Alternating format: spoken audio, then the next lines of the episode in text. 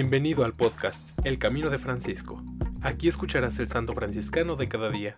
Acompáñame a caminar siguiendo las huellas de Francisco de Asís.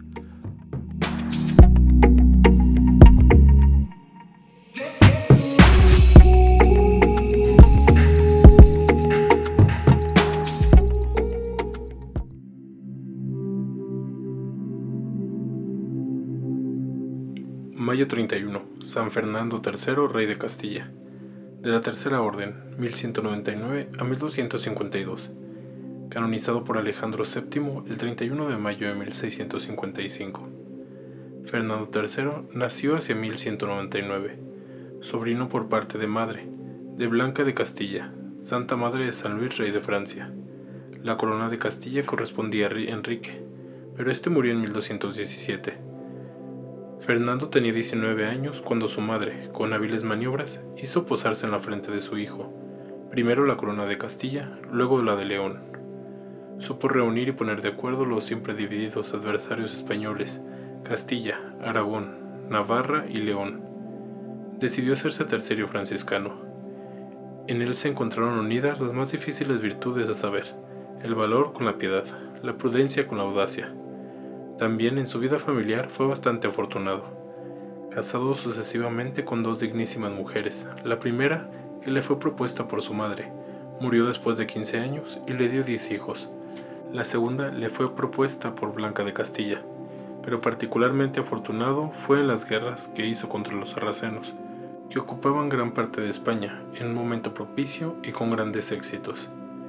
Penetrando en Andalucía, ocupó a Córdoba y el reino de Murcia, Después, bloqueado con su flota el río Guadalquivir, conquistó a Sevilla, en medio de la alegría del mundo cristiano y el estupor del musulmán.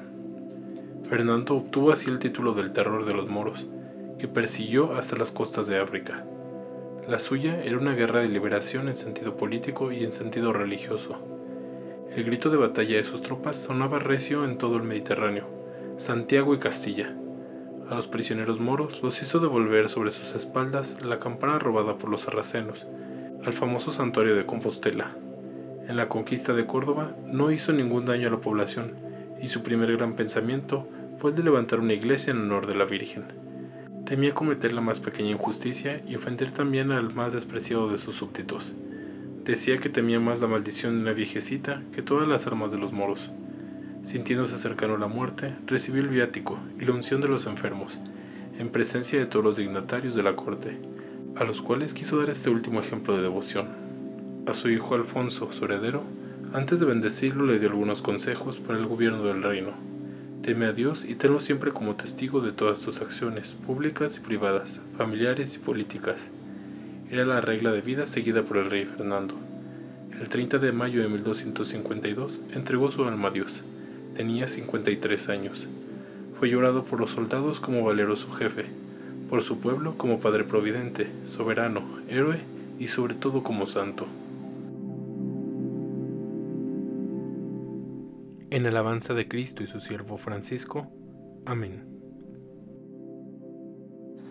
San Fernando III, Rey de Castilla, ruega por nosotros.